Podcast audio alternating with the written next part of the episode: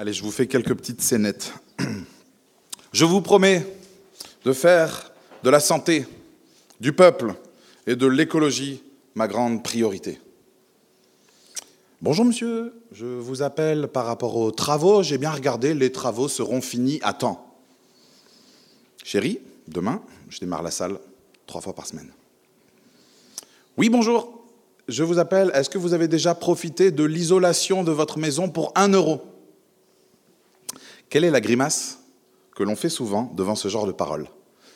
J'imagine c'est peut-être un peu celle-ci, non? You sure, bro? Je vous traduis un petit peu, je fais un peu d'anglais. T'es sûr, frère?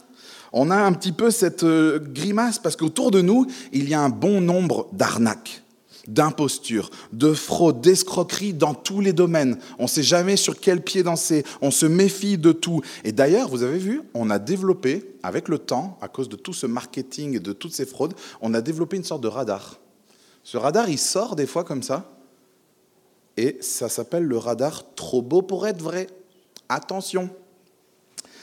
Ce radar s'allume très très très rapidement et très régulièrement. Et il s'allume aussi, il sort ce radar quand on entend parler de Dieu, franchement, de ses projets, de ses promesses. Moi, quand je parle avec des amis athées de, de Dieu, j'entends souvent cette remarque. Ils ont ce radar qui sort. Et ils me disent, oui, Dieu m'aime, Alléluia, voilà, il veut prendre soin de moi, oui, oui c'est, écoute, c'est ah, un Dieu d'amour, oui, d'accord, euh, il s'occupe de moi, mais bon, eh, c'est, pas lui qui se lève tous les matins quand même pour, euh, pour aller bosser, hein.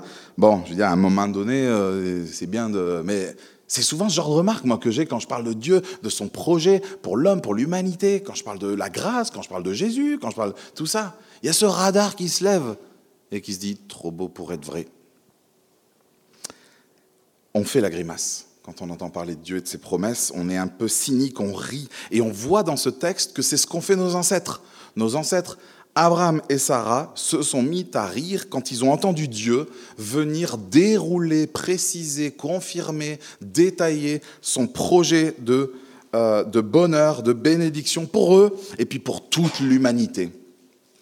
Dieu leur parle. Regardez au verset 1, on a bien euh, l'Éternel qui apparaît et qui parle à Abraham. On l'a au verset 3, Abraham, et Dieu lui dit. On l'a au verset 9, suivez-moi, Dieu dit à Abraham, on l'a encore au verset 15, Dieu, Dieu parle. Dieu dit, mais verset 17, c'est la grimace. Regardez la, la, grimace. Abraham, verset 17, tomba le visage contre terre, et il rit dans son cœur. Sarah, on l'a au chapitre 18. Euh, tu l'as pas lu, Julia, mais c'est pas grave du tout parce que je n'ai pas besoin de toutes les informations de ce chapitre. Mais Sarah fait partie de, de, ce dont on veut parler parce qu'elle fait comme son mari. Regardez, Sarah, chapitre 18 au verset 12. Qu'est-ce qu'elle fait? Elle entend parler elle aussi des promesses de Dieu et chapitre 18 verset 12, elle rit en elle-même. Quelle est notre réaction quand on entend parler de Dieu? Quand on entend parler de ses promesses, quand on entend parler de sa volonté pour nous, est-ce qu'on a le petit sourire au coin des lèvres? Oui, mais... Ou est-ce qu'on fait confiance? Est-ce qu'on lui fait confiance quand il parle? Et ce matin, on va être plongé à nouveau dans le projet incroyable de Dieu pour Abraham, et sa descendance, et au travers d'elle, un projet donc incroyable, au travers de la descendance d'Abraham, un projet incroyable pour nous. C'est un projet qui commence avec Abraham et qui va se poursuivre jusqu'à nous, et même, vous allez voir, très très loin. Et je vous propose, avant qu'on se lance dans ce texte, un petit rafraîchissement. On est dans le livre de la Genèse, ça va? Pour tout le monde? C'est le premier livre de la Bible qui nous parle de la création et qui nous parle de le départ de l'humanité. Et donc chapitre 1 et chapitre 2 on a vu Dieu qui avait tout créé, tout l'univers, tout ce qu'il renferme, l'homme, la femme, tout, tout, tout, les galaxies. Et on a vu qu'il avait donné une mission à l'homme. Et cette mission, elle n'est pas bien définie, mais on sent que c'est une mission d'expansion, de multiplication, d'ordonner les choses, de remplir la terre. Si je paraphrase vraiment, c'est comme un projet de faire connaître combien Dieu est bon, combien il est grand, et un projet d'aller vers l'extérieur et de publier, de proclamer, de refléter combien Dieu est euh, grandiose. Ça, c'était leur mission. Et on a vu dans le chapitre 1 et 2 que tout ce que Dieu avait fait, on a essayé de chercher, hein, on a fouillé, on n'a rien trouvé de mauvais. Tout ce qu'il a fait était entièrement bon. Du coup, nous, on a été euh, surpris au chapitre 3 de découvrir que l'homme et la femme, et au travers d'eux, donc l'humanité s'est mis à rejeter totalement le règne de Dieu sur leur vie.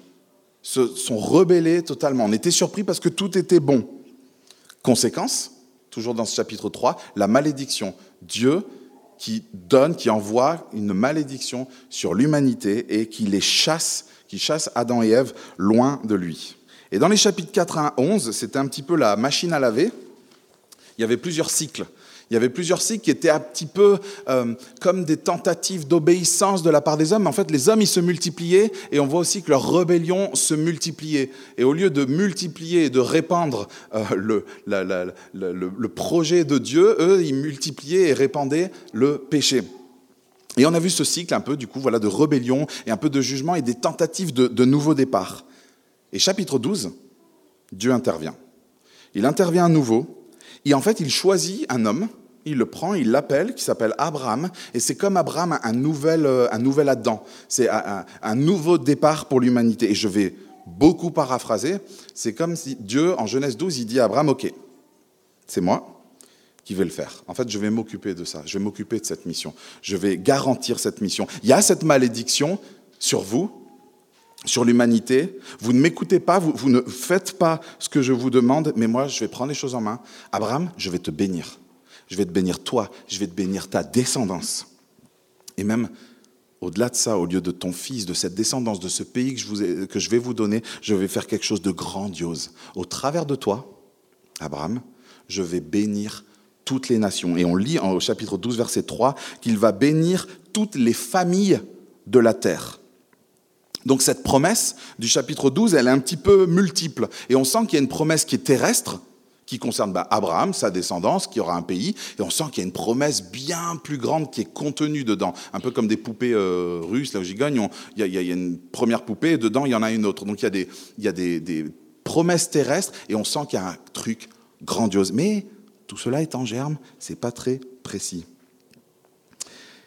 Et ben, le bug, et on l'a vu pendant pas mal de semaines, le bug, c'est que déjà, le départ de tout ça, il y a un problème. Abraham, ok, mais il n'a pas de fils. Donc pour la descendance et pour le grand projet de Dieu, il, n'a pas de fils et il commence à être vraiment, de chapitre en chapitre, vraiment, vraiment, vraiment très vieux. Et il doute. Donc chapitre 15, Dieu lui dit, non mais je vais m'engager à, tenir ma promesse et Dieu fait une alliance. T'inquiète pas, c'est pas une histoire des hommes, je vais tenir mon projet, je le garantis jusqu'au bout.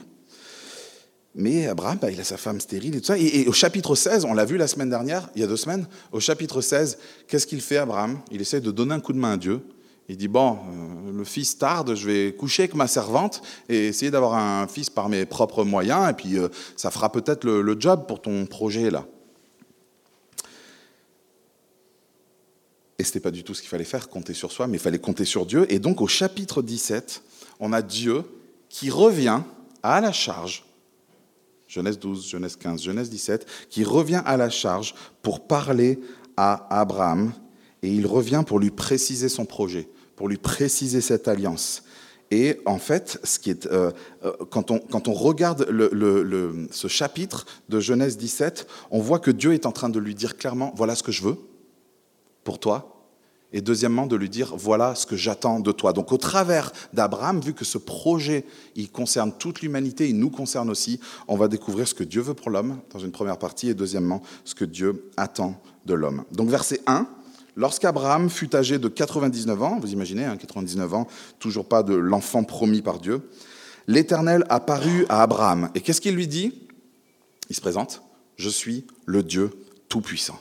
Ça, c'est un bon rappel pour Abraham et une bonne introduction pour tout ce qu'il va lui dire. Du verset 4 jusqu'au verset 22, que l'Éternel est fini de parler à Abraham, Dieu prend le micro, il monte sur scène et il vient réaffirmer et préciser ce projet à Abraham pour lui et pour l'humanité. C'est quoi ce projet? Premièrement, c'est une alliance qui est spectaculaire. Verset 4, Dieu lui dit, Voici quelle est mon alliance avec toi tu deviendras le père d'un grand nombre de nations. On ne t'appellera plus Abraham, mais ton nom sera Abraham, car je te rends père d'un grand nombre de nations. Il avait promis à Abraham, vous vous souvenez, un fils et une descendance. Et là, comme je vous le dis, il vient pour préciser, pour détailler. Et en fait, la chose est encore plus grandiose que prévu, alors qu'il n'y a toujours pas cet enfant. Dieu va plus loin. Tu vas devenir le père de, nations. Verset 6, lisez ça. Je te ferai beaucoup proliférer. Vous vous souvenez, c'est le projet de Dieu pour l'humanité, qu'elle se multiplie, qu'elle remplisse. Je te ferai beaucoup proliférer. Je ferai de toi des nations et des rois seront issus de toi. Donc qui c'est qui va s'occuper de cette mission? De ce, de ce mandat de, multiplication, de, remplir, c'est Dieu lui-même. C'est son projet et il le rappelle. Nous, on aime les projets, n'est-ce pas? Ça devrait nous intéresser ce projet, parce que ce n'est pas un petit projet immobilier ou de création de petites start-up ou je ne sais quoi, c'est un projet grandiose de mettre en place un royaume qui va bénir les nations, qui va atteindre les nations. Donc il lui, il lui dit, cette alliance, ce projet, il est spectaculaire. Et deuxièmement, que c'est un projet de bonheur. Et ce bonheur, il tient en quatre mots, à la fin du verset 7 je serai ton Dieu. Ça vous fait quelque chose? Je vais prendre quelques temps pour expliquer ça, parce que ça, c'est le, le but ultime de l'alliance que Dieu veut faire avec Abraham et avec sa descendance. Voilà le cœur de Dieu. Si tu veux savoir ce matin, tu débarques dans une église et tu dis qu'est-ce qu'il me veut, qu'est-ce qui se passe, qu'est-ce que Dieu veut pour moi, Dieu, il veut être ton Dieu. Il veut être ton Dieu. Le, le, le, le Dieu et en fait, ça, moi, je, suis là avec mon petit titre, c'est un projet de bonheur, mais on n'a pas de mots pour décrire ce que c'est. Le Dieu de la Genèse, le Dieu qui a créé le ciel et la terre, le Dieu tout-puissant, le maître de l'univers, celui qui est bon, qui est saint, qui est juste, qui est éclatant de beauté, qui est grandiose, qui est glorieux, qui est omniscient, c'est-à-dire qu'il sait tout, qui est omnipotent, qui peut tout. Qu'est-ce qu'il veut être?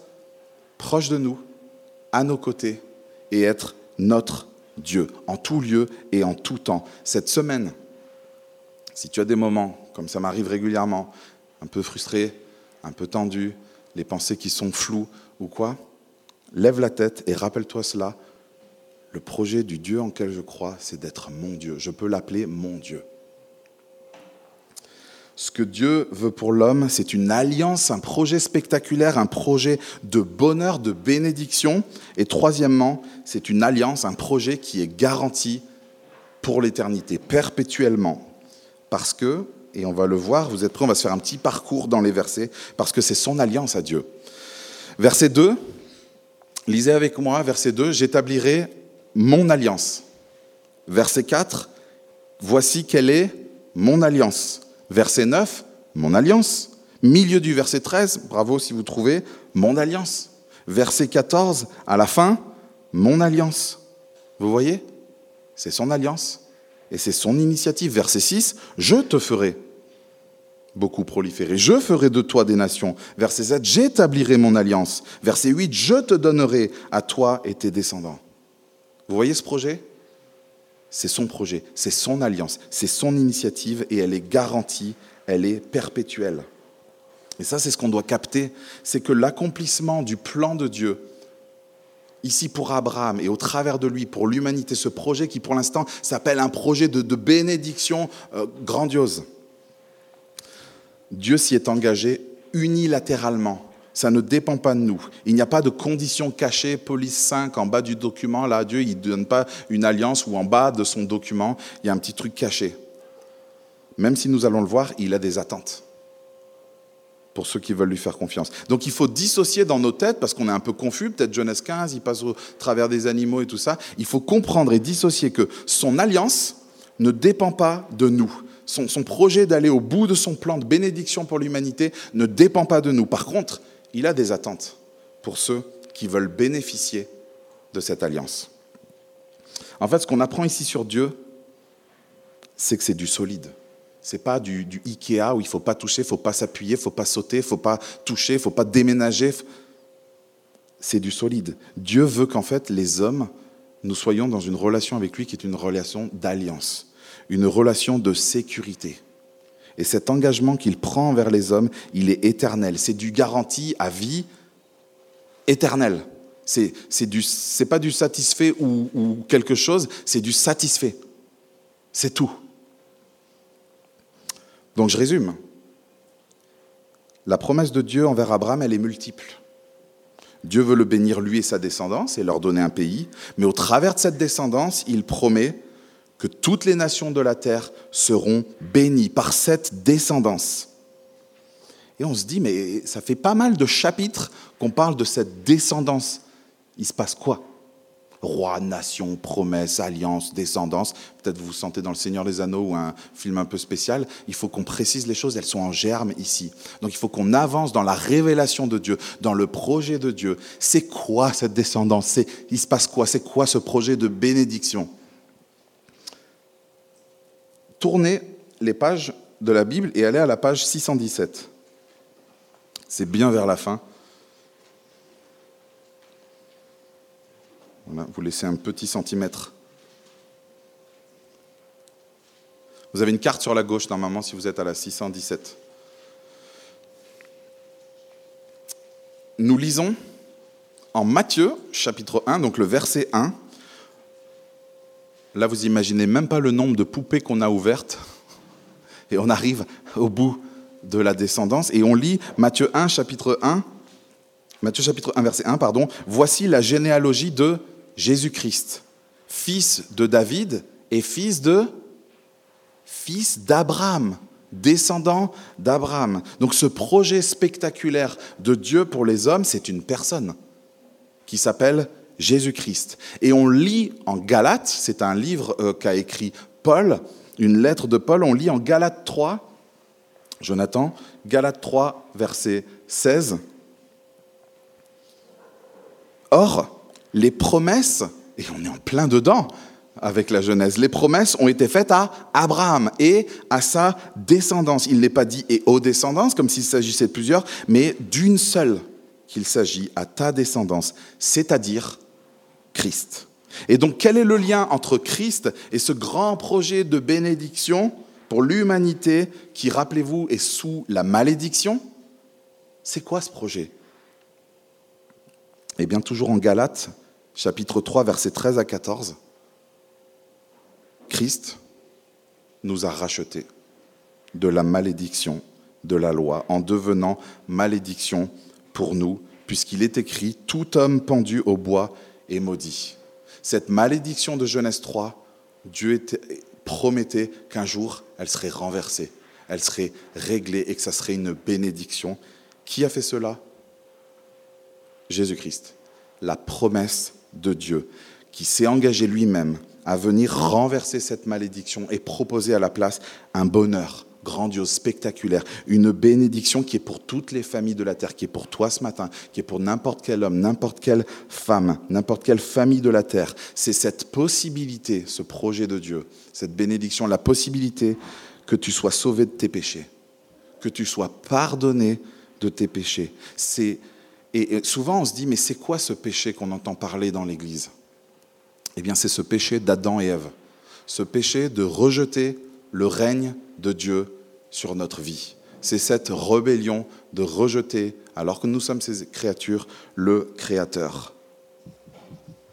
Dieu s'est fait homme pour cela en Jésus-Christ et il a été, comme on l'a lu, pendu au bois, mort sur une croix pour prendre cette punition, cette sentence, cette malédiction à notre place. Et on en a parlé avec la Pâque, il a triomphé de cette mort. Donc il a triomphé de ce péché. Et le, si ce matin, tu peux juste repartir avec ça, qu'est-ce que Dieu me veut? Oh, Il te veut du bien. Il veut te sauver. Il veut te pardonner. Il veut te donner un nouveau départ. Il l'a promis depuis le départ et il l'a accompli en Jésus-Christ. Et là, peut-être, il y a le radar qui sort. Trop beau pour être vrai, non? Il veut me pardonner? Par grâce Et me donner l'éternité Il veut me pardonner, là, ce péché que j'ai en moi Ce truc moi, j'arrive pas à me pardonner Il veut me laver de ça il veut, il veut même me donner la paix à la place de cette culpabilité Non. Merci les chrétiens, mais. On a le petit sourire au coin des lèvres. Le radar, à trop beau pour être vrai, se déclenche. Et on se dit, il attend quoi de moi? C'est quoi le deal? Eh bien, c'est ce qu'on va voir. Et premièrement, ce qu'il attend, ce n'est pas de l'étonnement. et un petit sourire dans le coin des lèvres, il s'attend à de l'émerveillement de notre part. Et c'est spécial, regardez le verset 17. Abraham, il entend les promesses de Dieu pour lui, il tombe le visage par terre, j'imagine Abraham devant Dieu qui se révèle, on est à plat ventre, et verset 17, il tombe le visage contre terre, mais il rit dans son cœur. Et qu'est-ce qu'il dit? Un fils pourrait-il naître à un homme de 100 ans? Ça, c'est le, côté Dieu peut vraiment me pardonner euh, quand on entend une promesse de Dieu. Il peut vraiment me sauver, me donner la vie éternelle? Ça a l'air impossible. Et Sarah, âgée de 90 ans, pourrait-elle mettre un enfant au monde? Et là, Abraham, il repropose un peu d'aide à Dieu au verset 18. Il lui dit Si seulement Ismaël, il pouvait vivre devant, devant toi.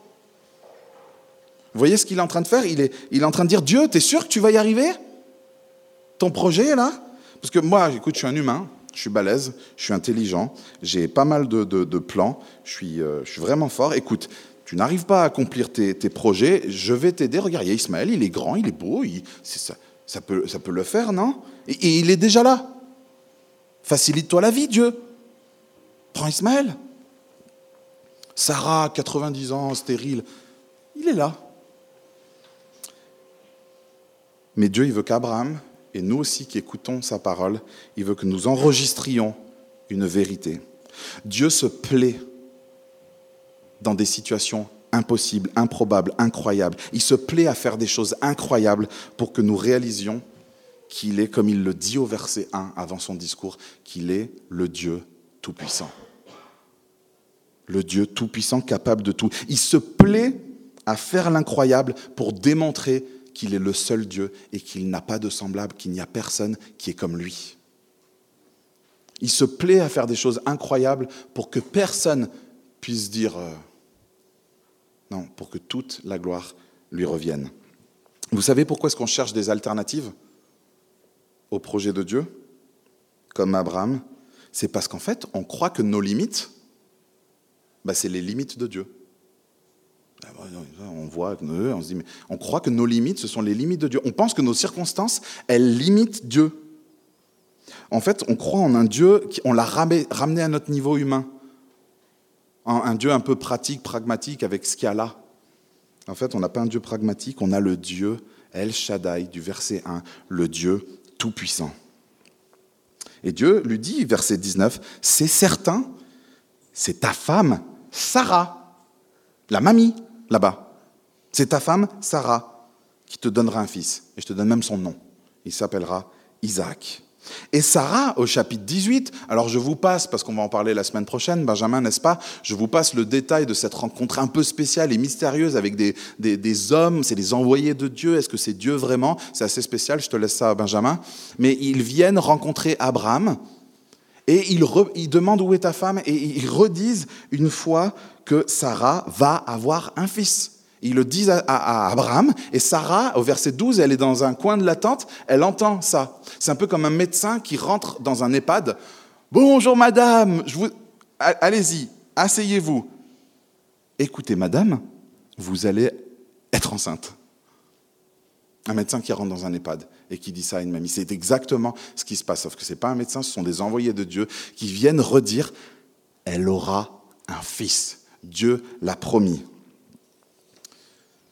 Et verset 12, chapitre 18, verset 12, Sarah, elle rit en elle-même en se disant, maintenant que je suis usée, aurais-je encore des désirs?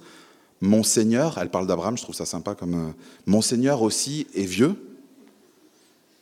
Et l'Éternel dit à Abraham, pourquoi donc Sarah a-t-elle ri en disant, est-ce que j'aurai vraiment un enfant, moi qui suis vieille? Et je vous propose un petit exercice.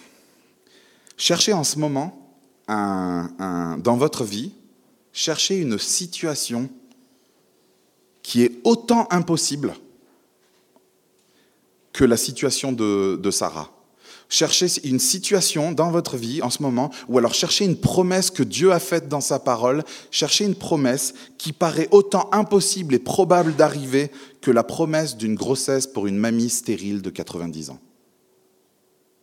Je vous laisse un peu de temps Cherchez une situation dans votre vie en ce moment ou une promesse de Dieu dans sa parole qui est autant impossible. Attention, il faut y aller. Hein, un truc autant impossible que la grossesse d'une mamie stérile de 90 ans. Ça peut être, j'imagine, un trait de caractère que vous avez envie de changer, vous vous dites. Petit sourire, un péché qui s'accroche d'année en année. L'intervention de Dieu peut-être dans la vie d'un de vos proches, mon père, mon mari, ma femme. Peut-être c'est le salut de quelqu'un. Vous avez le sourire. Lui, que Dieu... Non. Peut-être c'est une situation compliquée qui vous charge, qui vous fait pleurer. Un sujet vous avez, un sujet de prière, vous l'avez abandonné parce que c'est impossible. C'est impossible que Dieu réponde.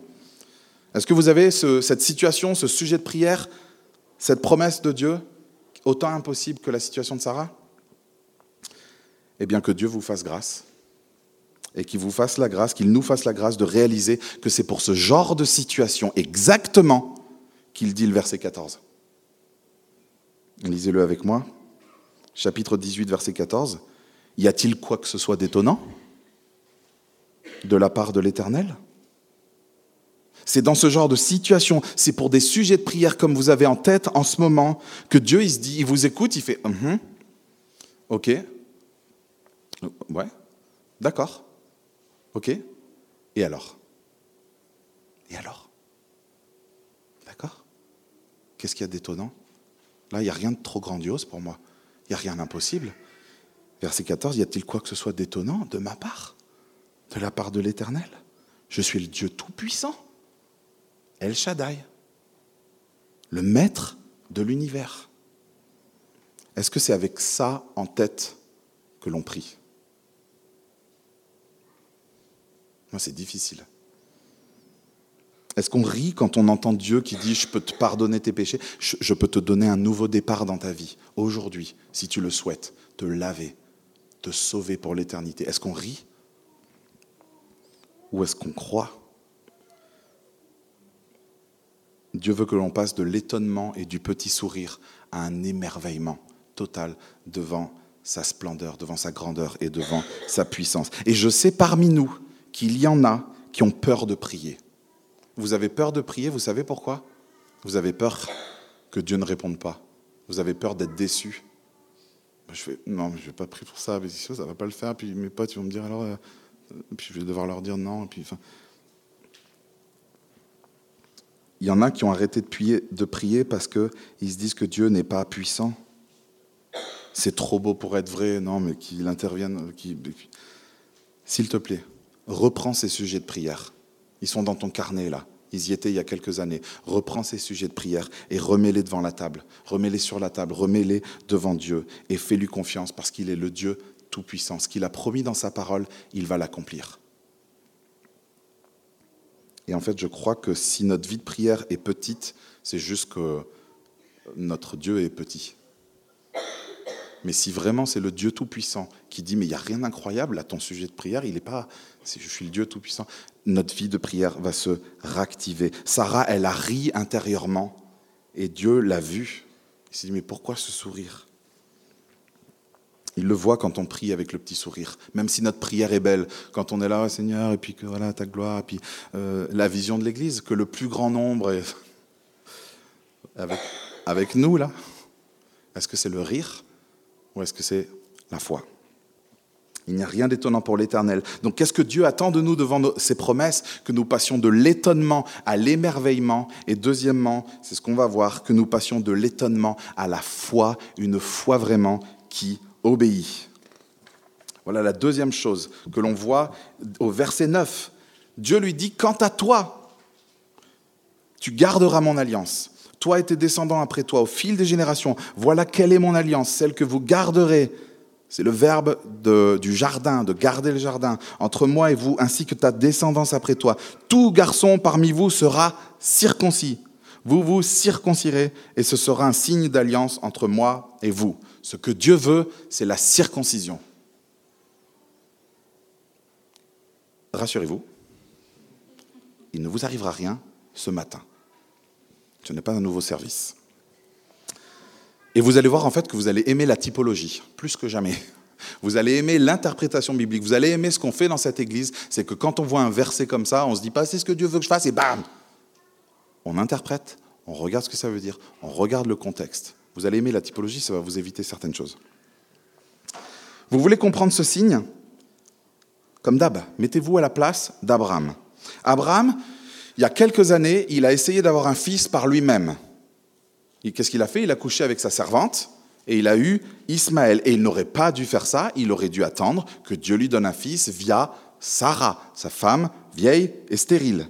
Donc Abraham, il a essayé par ses propres moyens de faire venir la promesse de Dieu. Vous êtes OK? C'est ça la volonté d'avoir Ismaël. Et là, Dieu, il vient vers lui, il lui dit qu'il faut qu'il se coupe le bout du sexe. Mettez-vous à la place d'Abraham. Il a essayé d'avoir un enfant. Dieu vient, coupe. Et il lui dit, ce sera le signe de mon alliance. Vous voyez ce que ce signe veut dire? Ce qu'il signifie? Vous voyez la pédagogie de Dieu? Dieu ne lui demande pas de la circoncision pour être sauvé. Parce qu'on sait qu'Abraham, il est sauvé, je paraphrase, mais quand en Genèse 15, chapitre 6, il est dit que Abraham crut et cela lui fut compté comme justice, il, est, il a déjà cette foi qui sauve, qui rend juste. Mais Dieu là lui demande la circoncision comme un signe de cette foi, comme une marque de cette foi. En fait, par cette circoncision, vous savez, Abraham, par cette circoncision, il allait réaliser et se souvenir tous les jours de sa désobéissance, mais aussi de la fidélité de Dieu. En se coupant le bout de la chair, il allait montrer son envie de, et, de porter sur lui son envie de ne pas s'appuyer sur sa chair. Se circoncire, c'est ok, je ne, je, c'est, en fait, c'est presque comme une, je fais mourir la chair. Je coupe, je fais confiance à toi et je te le montre. Je ne veux pas m'appuyer sur ma chair pour l'accomplissement de tes promesses. Donc c'était ce signe de cette alliance et de mourir à soi. Et la circoncision est aussi le moyen pour Dieu d'identifier son peuple et de le mettre à part, une marque. Donc en faisant ce geste, Abraham, il est en train de montrer la réalité de sa foi, sa confiance en Dieu et le renoncement à lui. Une foi qu'il va exprimer par une obéissance. Verset 22, regardez ça. Lorsqu'il eut fini de lui parler, Dieu s'éleva au-dessus d'Abraham. Et dans les versets 23 à 27, Abraham obéit directement. Ça, c'est ce qui prouve l'authenticité de sa foi. Il obéit, et apparemment, il a un, adolescent euh, docile, parce qu'à 13 ans, il, s'occupe d'Ismaël, il s'occupe de tout le monde, il s'occupe de lui-même, et il circoncie tout le monde. Donc ça, c'est pour Abraham. Nous, qu'est-ce que ça change pour nous qui connaissons Jésus-Christ? On l'a vu, issu d'Abraham, qui est venu accomplir cette promesse, ratifier, confirmer cette alliance, scellée par son sang, ça change quoi pour nous? Dieu, en fait, en fait, ça change rien. Dieu attend toujours la même chose. Dieu attend de ta part, Dieu attend de notre part la foi. Une foi qui est caractérisée par une mort, par un renoncement à soi et une obéissance. Et tout ceci ne se passe pas au bout du sexe, dans la chair, mais tout ceci se passe dans notre cœur une circoncision du cœur. Et Paul va le rappeler aux Colossiens, Jonathan, qui était tenté, les Colossiens, de s'appuyer sur autre chose que sur Christ. Colossiens 2, verset 9. C'est en lui, Jésus-Christ, qu'habite corporellement toute la plénitude de la divinité. Donc Jésus est Dieu. Vous avez tout pleinement en lui, qui est le chef de toute domination et de toute autorité. C'est en lui aussi que vous avez été circoncis. D'une circoncision qui n'est pas faite par la main de l'homme, il nous explique, mais de la circoncision de Christ, qui consiste à vous dépouiller de votre corps, du corps de votre nature pécheresse. Verset 12, vous avez en effet été enseveli avec lui par le baptême, et vous êtes aussi ressuscité en lui et avec lui. Comment est-ce qu'on est ressuscité? Par la foi, en la puissance du Dieu qui l'a ressuscité. Vous qui étiez morts en raison de vos fautes et de l'incirconcision de votre corps, il vous a rendu à la vie avec lui. Il nous a pardonné toutes nos fautes. Il a effacé la, malédiction, il a effacé l'acte rédigé contre nous qui nous condamnait par ses prescriptions et il l'a annulé en le clouant par la croix. Il a ainsi dépouillé les dominations et les autorités et les a données publiquement en spectacle en triomphant d'elles par la croix. Dieu nous demande la foi, une foi qui obéit. Et cette marque, elle est dans notre cœur. Donc on avait deux questions pour commencer. Qu'est-ce que Dieu veut pour nous et qu'est-ce que Dieu attend de nous? Qu'est-ce que Dieu veut pour l'homme? Qu'est-ce qu'il veut pour toi? Il veut te sauver. Il veut te mettre dans cette relation d'alliance avec lui pour l'éternité. Et il a opéré tout cela via le sacrifice de Christ. Qu'est-ce qu'il attend de toi? Qu'est-ce que Dieu attend de nous? Il attend qu'on ne rie pas, mais qu'on lui fasse confiance. Qu'on ne soit pas étonné, mais qu'on soit émerveillé avec une foi en lui qui obéit et qui se caractérise par une mort à soi. Et en fait, ce verset 1, il résume. Qu'est-ce que Dieu veut? Il lui dit, je suis le Dieu Tout-Puissant, chapitre 17, verset 1. Marche devant moi et sois intègre. Sois intègre. Soyons intègres. Marchons devant lui en pleine conscience qu'il est notre Dieu, qu'il veut être le Dieu de chaque instant. Il est présent, il n'est pas présent que ce matin, il n'est pas présent que dans l'Église, au culte de Pâques la semaine dernière, il n'est pas que présent dans ton temps personnel avec lui, il n'est pas que présent quand tu es dans ta voiture et que tu mets un morceau de musique.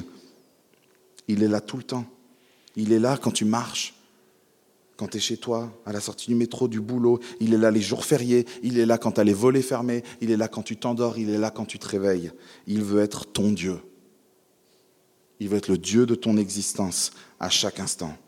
C'est ce qu'il a promis. Est-ce que ça te dit qu'il devienne ton Dieu?